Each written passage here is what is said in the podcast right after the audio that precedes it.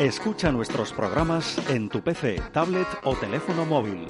clickradiotv.es, la radio que engancha.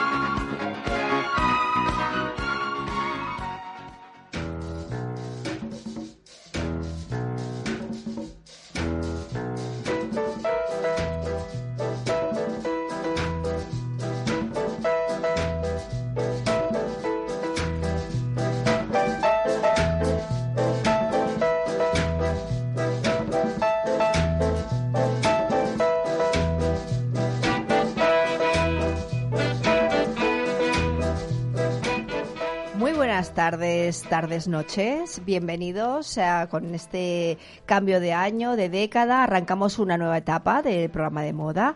Eh, antes nos, nos, llamábamos Lookbook, catálogo de moda, y hemos decidido que, bueno, con este cambio de, no de milenio, pero, pero casi, de decenio, de, de todo, pues que íbamos a refrescar un poco y a integrar nuevos contenidos y darle otra, otra luz, ¿no? Y a partir de ahora, pues Lookbook será manual de moda y tengo el honor de tener a mi lado mi compañera Antonella Di Campo. Antonella, buenas tardes. Hola, buenas tardes. Aquí arrancando una nueva etapa del programa de moda, llevándolo, pues como siempre, tocando temas de moda, de historia de la moda, pero también llegando un poco hacia la calle, ¿no? A temas más de, de gran consumo, de orientados más a diseñadores actuales y demás, sin olvidar el eje del programa que es hablar de moda, sobre todo, ¿no? Totalmente, yo súper feliz nuevamente ante los micrófonos de Click Radio TV. Ajá. Eh, volviendo de unas largas vacaciones, por así llamarlo, y ahora en este nuevo proyecto que, bueno, súper contenta de compartir contigo y hacer eh, una continuación un poco más, uh, ¿cómo le podemos llamar? Más amplia. Eso es. Más mortal, diría yo. Eso. Aprovecho también para saludar aquí al que está al mando de la nave nodriza, Osvaldo. Osvaldo, buenas tardes, noches. ¿Qué tal? Buenas tardes, noches, chicas. Eh, espero que sea una buena temporada. Bueno, no sé si temporada, ¿eh? Año. Año. bueno, vamos a ver. Vamos a ver esto cómo, cómo va y que sea milenio también, ¿no? Vamos a ver este nuevo pausa que tenemos el programa, aunque la gente lo descarga en podcast y lo puede oír cuando quiera, pero nuestra, nuestra hora de emisión era las 5, pasamos a las 8 un horario donde la gente ha vuelto del trabajo, donde ya estás en casa preparándote la cena, eh, vienes del gimnasio, estás dando de comer a los niños, también es un momento para escuchar la radio, como no, que la radio te permite seguir haciendo cosas en casa y en cambio pues te vas, eh, es una compañía más, ¿no? Totalmente, a mí el día miércoles me parece que es apropiadísimo porque es la mitad de la semana, tenemos mucho optimismo de que se va a acercar el mejor día de todos, que es el viernes, y bueno, es como tú dices, es un horario que nos permite estar más relajado y quien no esté relajado, por Dios, con este programa se va a relajar, se va a divertir y mejor aún va a aprender sobre moda. Bueno, pues esto pretendemos. Eh, más que enseñar, comentar y luego pues también difundir y aprender también de, todos vosotros. Por eso tenemos un número de WhatsApp que es el 696-865228 para que nos hagan llegar sus preguntas, sus eh, curiosidades y demás, así como proponer temas, porque no, estamos abiertos a, la audiencia ya que todo lo que sea mejorar y que sea ampliar, pues bienvenido sea.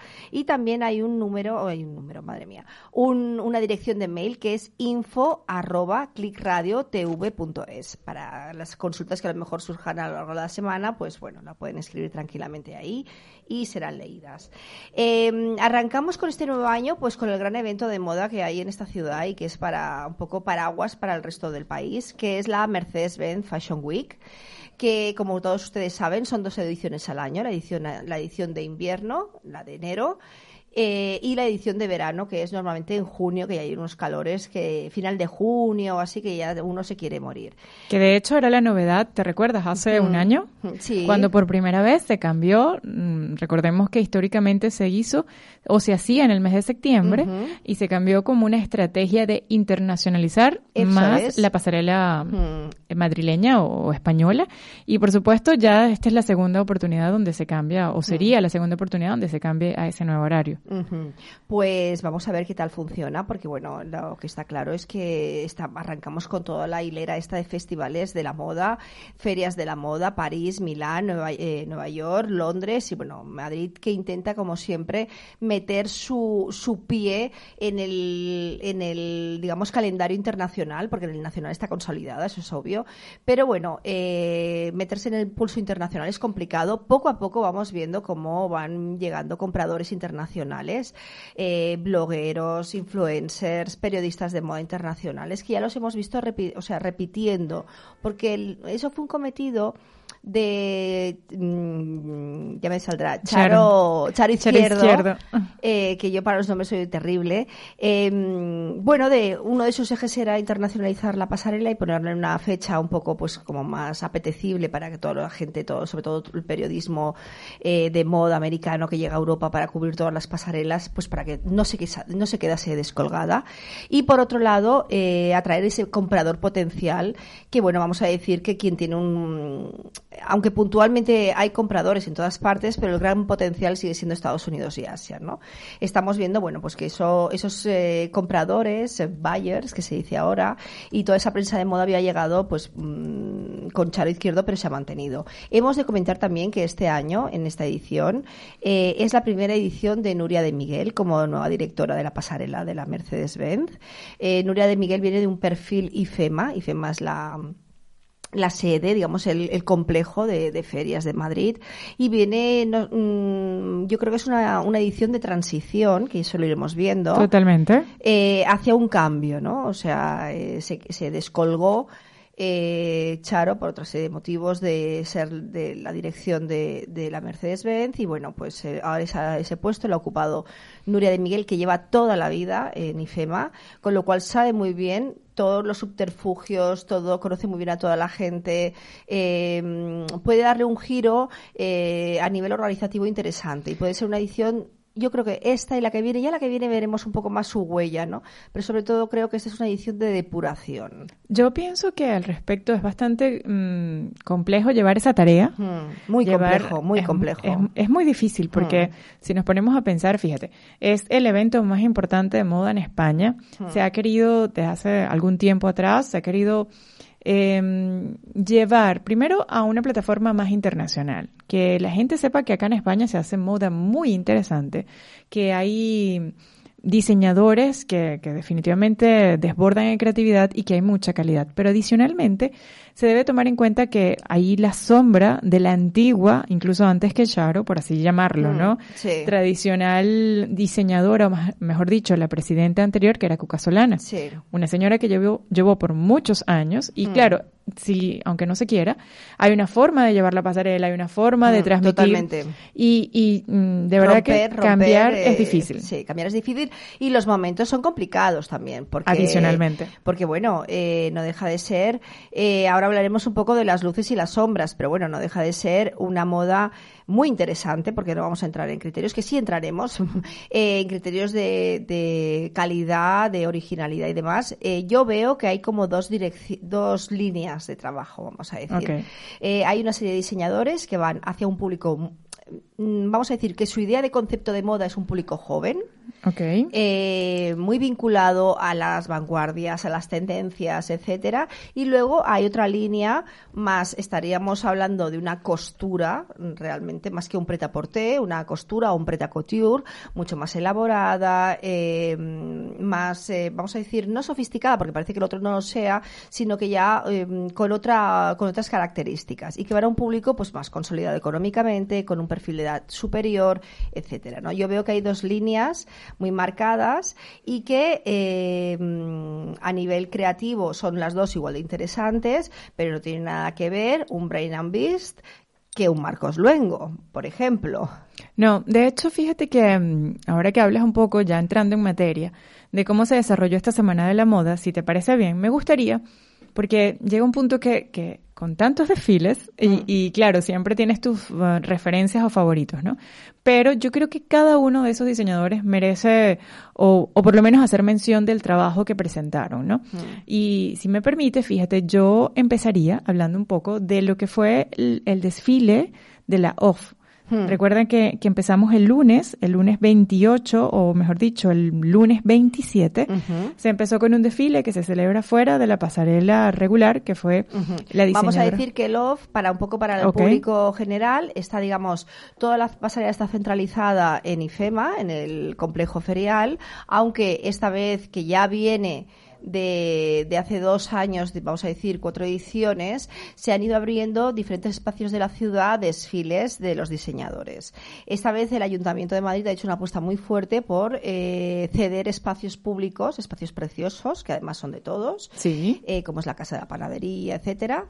Y perdón, y eh, hacer que esos desfiles tengan otro aire, otro aliento, que es bueno más un aliento internacional, donde cada, cada diseñador desfila en su sitio, en el sitio que escoge, y somos nosotros los que nos cambiamos para ir a ver esos desfiles. ¿no? La ventaja de IFEMA a nivel logístico es brutal, aunque es verdad que es un agobio, pero es que entras por la mañana, lo ves todo y sales por la tarde. Entonces, bueno, pues te permite para un periodista o para alguien que cubra moda, influencer, blogger, comprador y demás, en una pasada sin moverse, pues tener al alcance pues cuatro o cinco desfiles más los con más en la parte del ego, etcétera.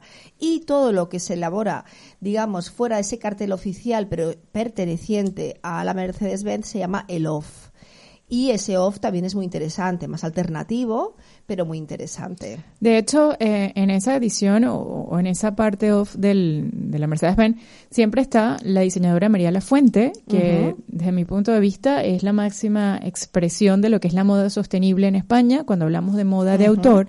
Y en esta oportunidad, por supuesto, no dejó de sorprender con un excelente desfile y que mm, tiene una, una importante representación de la parte cultural, por así llamarlo, y de una institución de mucho peso en España, como lo es el Museo del Prado, porque en su colección usó lonas que adornan el museo o que adornaban el Museo del Prado durante su bicentenario.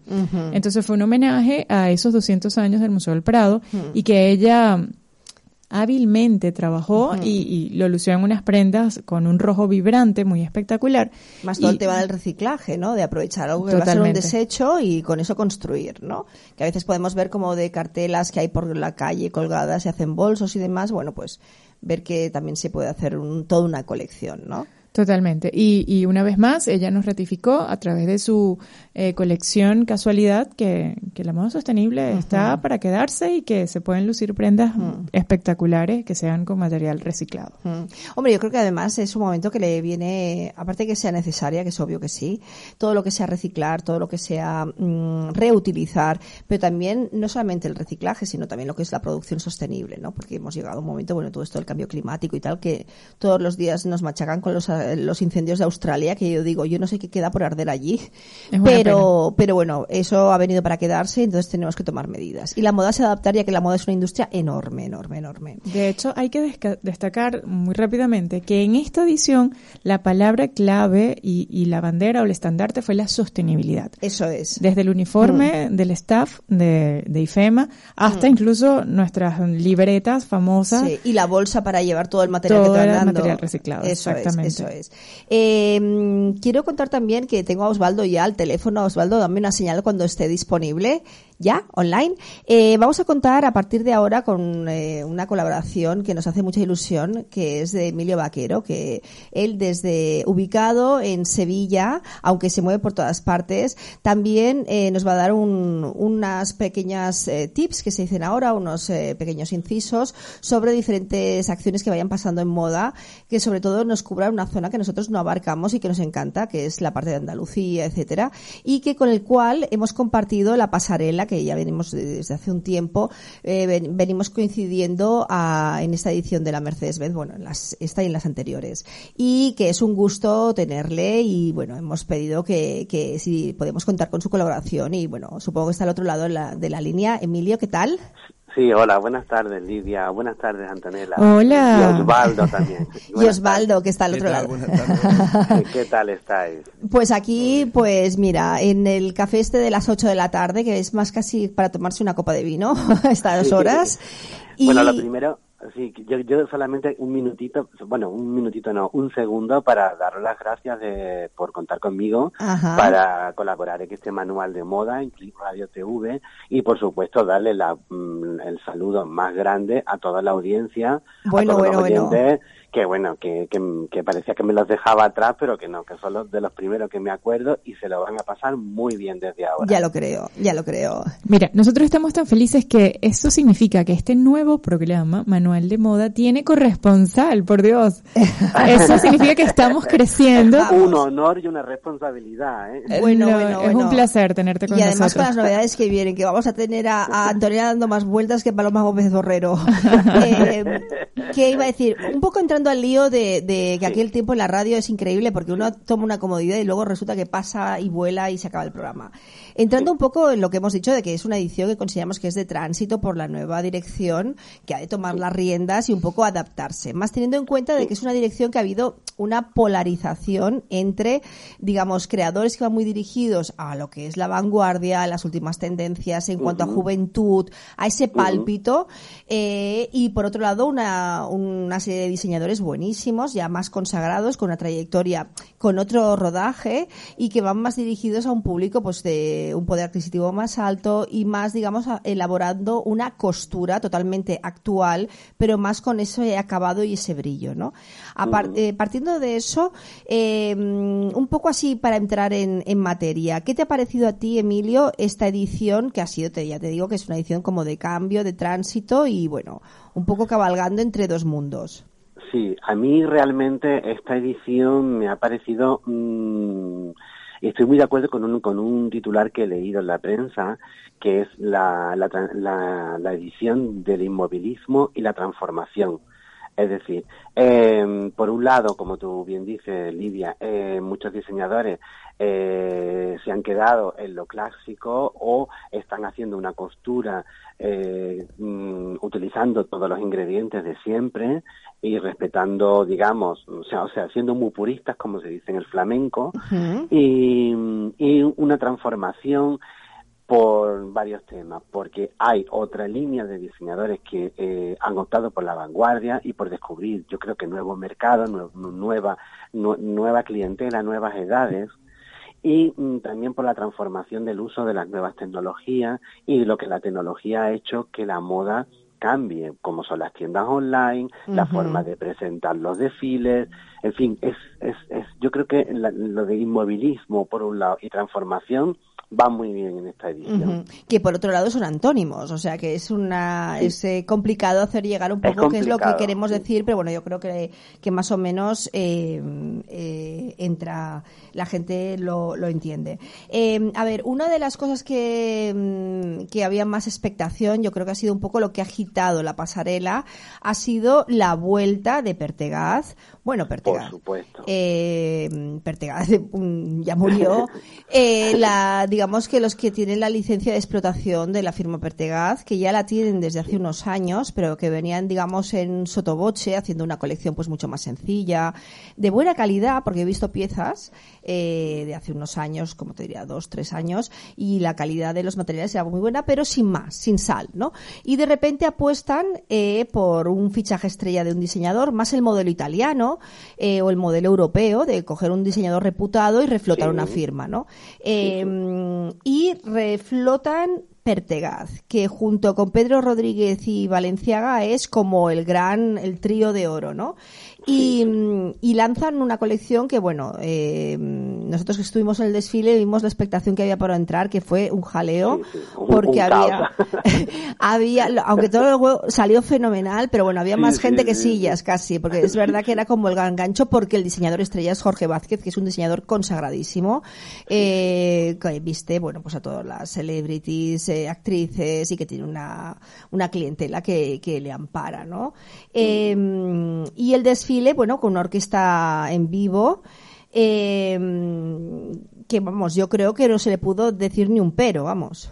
A mí realmente, a mí realmente, si, mm, soy sincero, de esta edición es de lo que más me ha gustado. Es decir, yo creo que la idea de reflotar las grandes firmas españolas, que hay muchas que están olvidadas, eh, como, bueno, la, la, mítica Pedro Rodríguez, que tú vamos, sabes. Vamos. Eh, y que, El día que refloten eso, compro acciones, mira que te digo.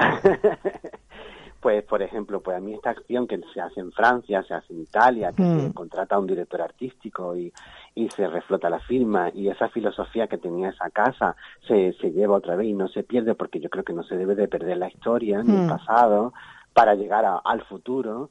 Entonces, mm, yo creo que para mí ha sido de lo mejor que ha pasado en esta pasarela. Y, y realmente, en cuanto a moda, me parece que el trabajo de Jorge Vázquez ha sido mm, totalmente mm, pulcro. Ha mm. sido un trabajo de investigación de archivo, de respeto absoluto, que yo creo que en un futuro breve, la próxima colección quizás, pues ya veremos un poco salir a ese Jorge Vázquez que nos tiene acostumbrado y que a lo mejor, pues bueno, con la mezcla de Pertegaz y, o digamos con la filosofía de Pertegaz y su impronta, pues podemos ver algo muy importante, ¿no? Sí, tenemos idea de, bueno, de poco a poco ir entrevistando aquí todos los eh, diseñadores que desfilaron en la Mercedes-Benz y Jorge Vázquez es uno de los nombres que están apuntados.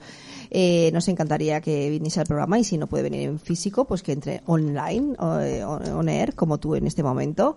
Y, y, preguntarle, porque yo creo que, fíjate, a mí esta mezcla me gusta, ¿eh? A mí me gusta la mezcla Pertegaz más Jorge Vázquez, el resultado que ha dado, al menos en esta colección, yo creo que ha sacado un, un notable alto, muy alto porque no era nada fácil y porque al fin y al cabo se está haciendo un pretaporte de lujo, pero un pretaporte con lo cual se tienen que ceñir unos precios que aunque sean altos, elevados, no es un precio de costura. Y en cambio estaban dando unos acabados porque luego lo pudimos ver en la zona de buyers al día siguiente de compradores y revisamos las piezas, estaban muy bien hechas, la verdad. O sea que no solamente era bonito en la exposición, sino bonito en cuando tienes la, la prenda encima, que es lo que lo que interesa.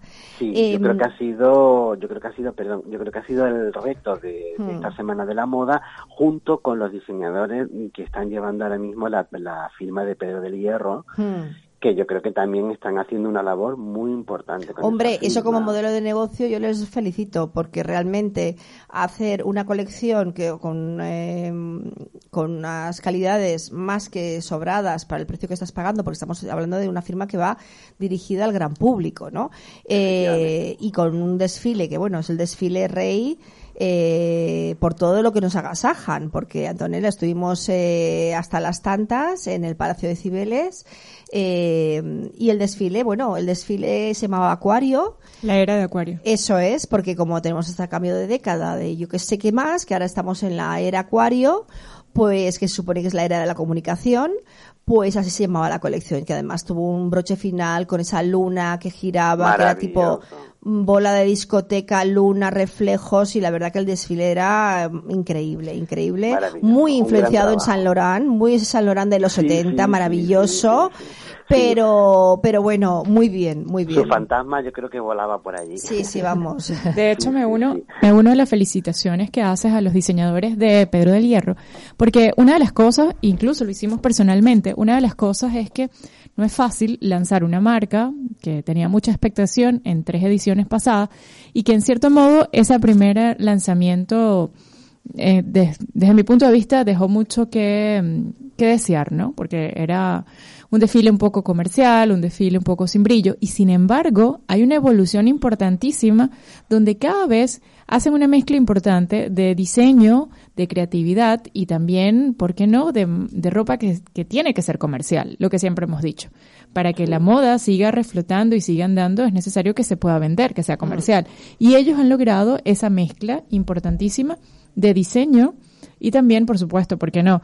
Un gran espectáculo que, como lo he dicho, todos los periodistas y espectadores esperan el desfile de Pedro del Hierro porque es magnífico. La verdad que sí. Pues yo, yo quiero proponeros una, yo quiero proponeros varias cosas que me he apuntado porque yo creo que esta pasarela también ha tenido un algo, algo social y algo mm, importante mm, sobre todo para, para para el empoderamiento que ahora está tan de moda de la mujer, hmm. que es mm, un término que he leído en la prensa también que me llama la atención, que es el edadismo, es decir, hemos visto modelos ya de más de 40 años. Y de 50, más de 50. 50 eh, como la señora Montes de Oca o, o incluso la, la, modelo que se ha llevado el primer premio a la mejor modelo, que es Natalie Sabe, que era una modelo de los 90, que vuelve a la moda, hmm. bueno, no se ha ido nunca de la moda, o, por ejemplo, eh, de repente señoras como todos conocimos, mm, influencers como Camino Villa, que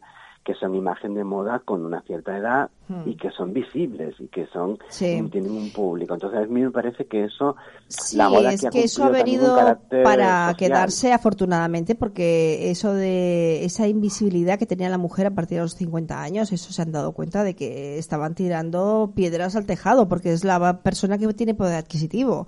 Eh, lo hemos comentado anteriormente, mm, hay más gente en paro en el perfil de 15, bueno, de 15 es normal, de 18 a 30 años que de 50 a 65. Entonces, eh, se han dado cuenta las marcas que hay, hay un nicho muy importante y, y, que también la esperanza de vida se alarga, con lo cual los 50 son los nuevos 40 o 30, vete a saber, porque conforme se vaya alargando la vida, eh, se irá reduciendo eh, el, concepto de edad, ¿no? Eh, eso me viene muy bien para hilar el desfile de Andrés Sardá, el de lencería que vimos, me parece que fue el primero o segundo día. El segundo. Eso es, que donde además hizo una, un homenaje precioso a su padre, que era el fundador de la marca. yo me acuerdo que esa marca empezó llamándose Risk como riesgo, ¿no? Eh, que también me recordaba el juego este, el Risk de, de, estrategia. Y, entonces, eh, bueno, yo siempre hacen una, una apuesta en un desfile muy potente, con donde usa mucho la gráfica, todo, bueno, hace un despliegue de medios brutal. Y en, recuperaban publicidades antiguas de los 60, 70, eh, con un desfile muy, muy vinculado a la mujer española, muy a la mantilla y todo eso, y donde desfilaron eh, las cuatro modelos icónicas de los 90, eh, como Jude Mascot, que todo el mundo se acuerda del Sports Illustrated y demás, eh, Verónica Blume, eh, Vanessa Lorenzo y Martina Klein, que son chicas estupendas, que cuando desfilaron las cuatro eran como la, era la época de las supermodelos, pues de repente se dices, bueno, es que te corta la, eh, eh, la respiración, ¿no? Entonces son gente que está entre 40 y 50 años y que están, bueno, a todo meter y que tienen la forma de desfilar a la antigua usanza, entre comillas antigua, porque estamos hablando de 15 años, y que te das cuenta de que eso es desfilar y lo otro es pisar huevos. Aunque esté de moda pisar huevos. Pero, pero también me quiero quedar con ese homenaje porque eh, las imágenes que se proyectaban eran súper interesantes, de una publicidad.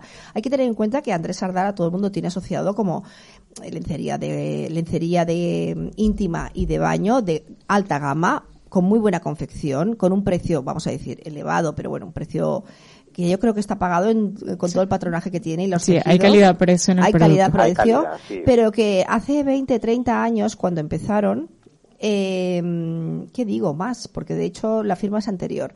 Em, en los años 60, 70, eh, las lencerías, la se llamaba más bien corsetería, y era Belcor, Playtex, eran nombres como de marcas que parecían fábricas, ¿no? Entonces eran como nombres asépticos, que tenían su gancho pero eran asépticos. Entonces que una firma de lencería tuviese un nombre masculino, ya te digo yo que era dificilísimo de encontrar, porque a las, a las casas de lencería eh, no iban hombres, iban mujeres. Entonces ya el hecho de que fuera un hombre masculino era muy polémico. Entonces yo me acuerdo cuando salió la firma, pues era como, uy, uy ¿qué es esto? ¿no? Entonces como hoy, hoy en día, pues estos prejuicios afortunadamente han desaparecido, ¿no? Entonces bueno, me pareció que su hija, la continuadora de la familia, Nuria Sardá, pues hacía un homenaje más que, porque lo han tenido que pelear a pico pala. Ahora es verdad que lo que hacen es maravilloso.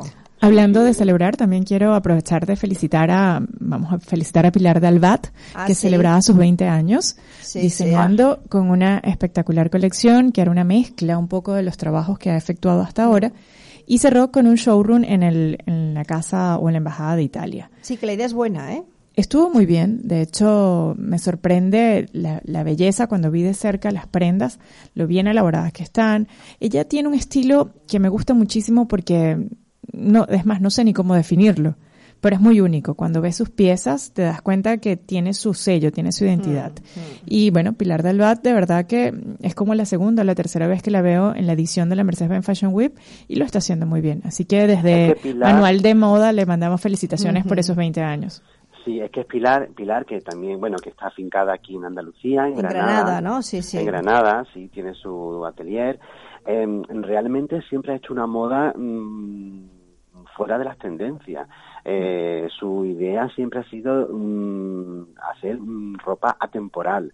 ropa que perdure en el tiempo, que sea sostenible. O sea, ella lleva mucho tiempo ya trabajando en esta idea, ¿no? Esta idea que está volando ahora por toda la industria de la moda, como la sostenibilidad y la temporalidad y que no haya un consumo, que haya un consumo, digamos, eh, tranquilo, pues mm, Pilar lleva mucho tiempo trabajando en esto y luego además es un amante de las nuevas tecnologías. Mm. Ya en sus desfiles hemos visto cómo todos los invitados de las modelos llevan auriculares donde escuchan la música. Mm. No utiliza, siempre está utilizando este tipo de cosas y, e investigando. De hecho, yo recuerdo en Granada hace unos años, donde su primera tienda, que llamaba mucho la atención porque era una tienda que estaba de esquina en una calle pequeñita, pero llamaba mucho la atención porque era una tienda donde no había apenas ropa y sin monitores de televisión.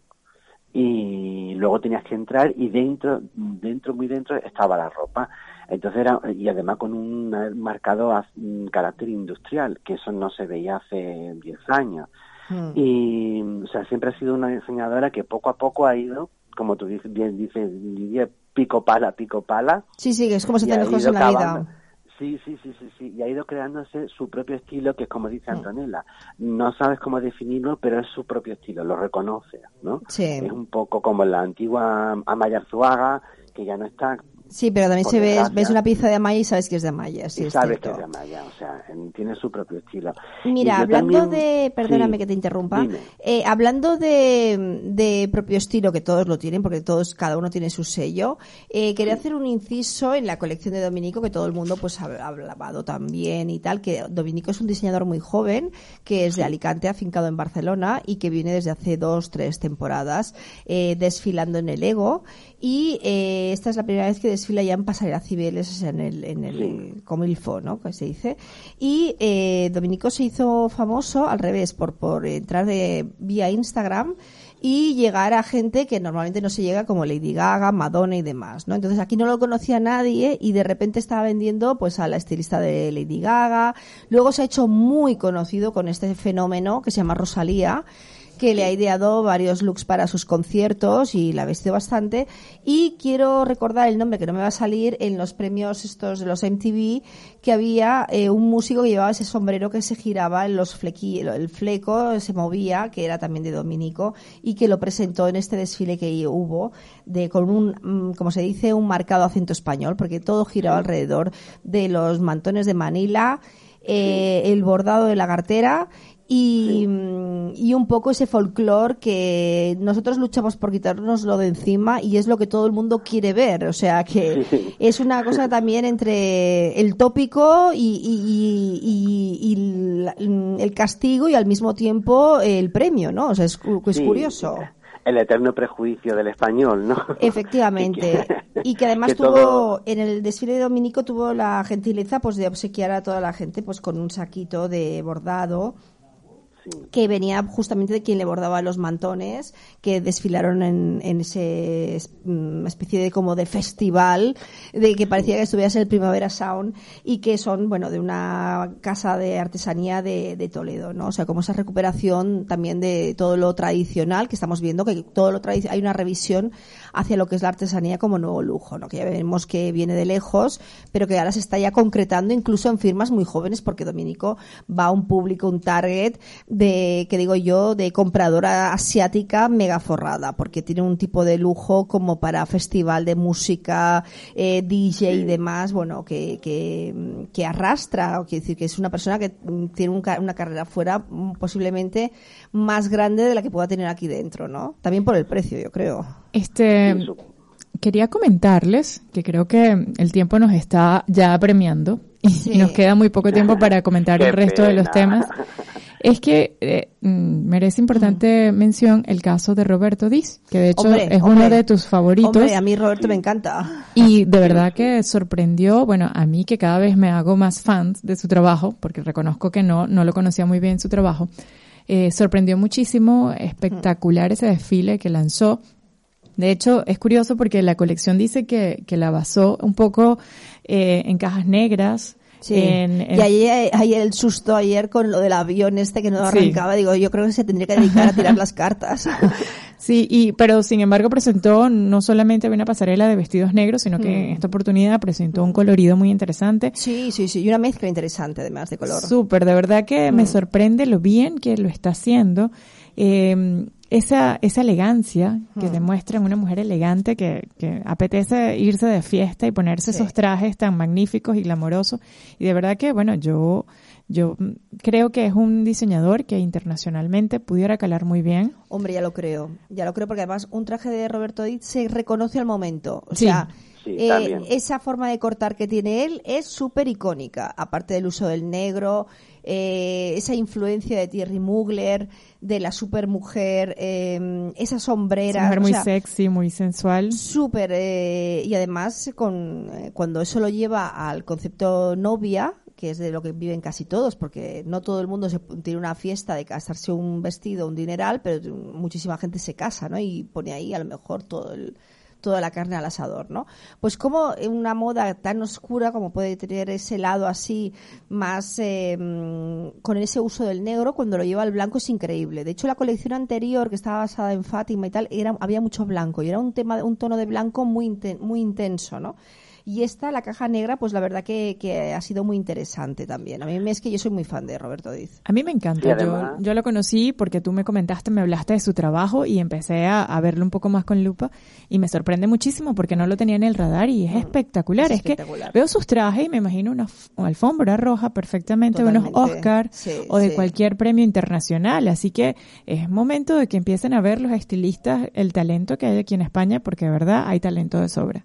Sí, mucho, mucho, mucho. De hecho, Roberto, Roberto hace unos años lo, lo entrevisté y lo conozco personalmente porque ha tenido mucho, mucho tiempo su atelier aquí en Sevilla. Y mm, es curioso porque él me dijo dos, dos palabras mm, para definirse. Y es que le, él le gustaba lo imperfecto, lo enfermo y lo negro. Bueno, mm. tres palabras, ¿no? Entonces, me parece muy curioso porque lo imperfecto Mm, es todo lo contrario. Tú ves un vestido suyo y tiene un patronaje maravilloso. O sea, tiene unos volúmenes increíbles y, mm, bueno, aparte de que hace unos vestidos con neopreno que, te, mueres, que te mueres, nadie, nadie, corta el neopreno como él. nadie, nadie. O sea, yo creo que son de alfombra roja de Hollywood y, mm. como dice Antonella, los estilistas deberían de fijarse más en él para alfombra roja o para lo que sea, porque en realidad mm, es uno de los grandes de la moda española ahora mismo, por lo menos para mí. Sí, sí, sí, totalmente de acuerdo. Y curiosamente os quería comentar una cosa, un pequeñito, yo sé que ya no tenemos mucho tiempo, pero mm, una cosa pequeñita que me ha llamado la atención. Eh, la firma Ángeles Laser me ha dejado un comentario en el Instagram eh, y me ha puesto, lo valiente es elegir lo sencillo. Mm, qué buena frase. Mm, es muy buena frase, porque realmente yo creo que mm, vestirse sencillamente hay que saber vestirse para vestir bien. Es decir, a ver si lo, defino bien. Eh, yo creo que muchas veces transgredir es puede ser más fácil, ¿no? Porque te puedes poner lo que te dé la gana, eh, arrojas un nuevo concepto, eh, eres diferente, pero vestirse sencillamente, que te quede bien, que te favorezca, y que te resalte, como decía Chanel, que el vestido no te lleve a ti, sino que tú lleves al vestido, pues mm, me parece también mm, realmente muy valiente, porque mm. yo lo veo difícil. Sí, como lo de siempre de menos es más, ¿no? Digamos. Efectivamente, lo veo. Lo Entonces me ha resultado, quería comentar esta anécdota porque, bueno, eh, como estamos en esta línea tan transgresora que vamos del, eh, hacia un futuro que no sabemos, pues me, ha parecido interesante la reflexión de la firma Ángeles Laser. Bueno, también muy acorde a lo que ellos hacen, ¿no? Esa línea de depuración, de muy juegan un poco con los tonos, pero con cortes muy rectilíneos y con una moda pues muy ponible para el día a día, ¿no? Eh, también quería comentar que ahí nos puede dar más luz Antonella el desfile de Juan Vidal, eh, que tuvimos la suerte de verlo eh, en primicia en el backstage antes, bueno, como cuatro horas antes de, que fuera el desfile, que estaba dedicado, bueno, por favor, es que no me puede gustar más, a Bárbara Carlan. El leitmotiv, bueno, para toda la gente joven que no sabe quién es Bárbara Carlan, pues era una inglesa maravillosa, de octogenaria, que ya murió hace, yo creo, como 15, 20 años famosísima y archiforrada por escribir novelitas rosas. Vendría a ser la Corintellado de, de Inglaterra, cuya nieta pudo hacer realidad todo lo que escribía en, en, la vida real, cuya nieta es, bueno, fue nada más y nada menos que Diana de Gales. Eh, con lo cual, lo de chica conoce a príncipe y se casa con él, bueno, vamos, no lo puede haber hecho mejor, ¿no? Tenía la inspiración en casa. Vamos. Y Bárbara Carlan, que además yo me acuerdo en los olas de antes, que siempre salía un reportaje de ella con su casa y todo esto, es eh, un cum laude al rosa al rosa, al rosa pastel, a los verdes eh, apastelados, eh, a todos esos colores británicos de Lily of the Valley y todo esto y que, eh, bueno, encarna lo más ñoño de lo británico, ¿no? Entonces, bueno, con ese leitmotiv, que al mismo tiempo es muy potente porque estamos haciendo un revival de los 80, que es también lo que está en boga, planteó una colección súper interesante, muy buena, muy bien hecha, muy, muy bien hecha. Se nota que viene de sastrería, que su padre era sastre, que además estaba allí y nos lo presentó. Eh, y que sabe lo que es un traje, sabe lo que es un paño y sabe cómo que se corta. Y de hecho eh, tuvo el premio el premio L'Oreal a la mejor colección a la mejor colección eh ojo. De hecho es la segunda vez de casi de forma consecutiva que lo obtiene. Creo que en dos ediciones pasadas lo obtuvo. Y bueno vuelve a repetir él lo decía que es un poco perfeccionista, pero agradecía a su equipo. En esta colección, si bien es cierto, él es uno de mis favoritos en la pasarela porque tiene también un estilo muy marcado, muy femenino que a mí me encanta, sin aburrirte, porque en cada colección saca, cosas interesantes. saca siempre tiene un tema de inspiración diferente, porque pasa de la maniquí Cintia de los años 50, el maniquí busto eh, que se llamaban así, a, por ejemplo, a Bárbara Carlan, ¿no? o, de Angela's Pizza, por ejemplo, o inspirarse en una, pizza. Sí, sí, sí, Siempre, siempre quedo enamorada y es uno de mis favoritos, al igual que, que el otro diseñador que vamos a hablar a continuación, que es nuestro querido Marcos Luengo. Ah, pero no, nos podemos de, no nos podemos ir, que nos quedan 6-7 minutos de programa sin, ya no está diciendo siete minutos, Osvaldo, que está ahí como, que parece el, reloj de la Puerta del Sol. Eh, sin hablar de sí, Juan, Juan Vidal, este, para cerrar ya el comentario sobre él. Bueno, enhorabuena por ese, por ese premio. Vamos a ver con qué nos vuelve a sorprender. Hizo un poco de sostenibilidad al usar materiales no reciclados, perdón, pero sí mm. reutilizó, nos comentaba que en homenaje a su padre, que como muy bien lo dijiste, eh, es sastre, el señor aún vive, eh, él pudo hacer algunas chaquetas espectaculares y, bueno, a, él de verdad la enhorabuena porque vuelve a ratificar que ese esfuerzo y ese trabajo de perfeccionismo tiene sus frutos. Hombre, el trabajo de resultados, eso es así. Me uno, me uno totalmente a esa enhorabuena. Y ahora, pues para acabar, pues vamos a hablar de uno de los grandes triunfadores que, bueno, vendría a ser esa línea más, digamos, de, de enfocado hacia la costura. Hay que tener en cuenta que, por ejemplo, en Francia, en París, vamos a decir, eh, hay la semana de la preta porte y la semana de la alta costura, vamos a decir. Pero la alta costura, con esos super desfiles que hacen, con esas super piezas tan impresionantes como imposibles de, poder pagar, eh, realmente la finalidad es crear un sueño alrededor de la marca para luego poder vender pintalabios y colonias. Con lo cual, si eh, no es que vayan enfocados a un cliente, porque tienen muy pocos clientes, si, si la alta costura francesa o o no francesa, la alta costura que desfila en París en la Semana de Alta Costura, dependiera de esos clientes para poder sobrevivir, habrían cerrado ya en los años 60.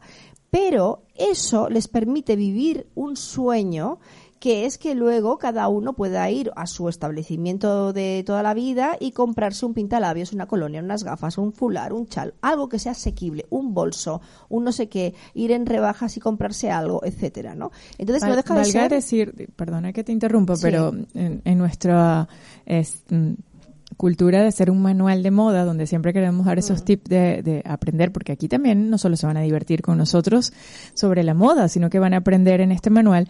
Valga decir que lo que es alta costura, que conocemos como alta costura, es una denominación de marca registrada. Mm. No cualquier marca puede decir que es marca que es alta costura.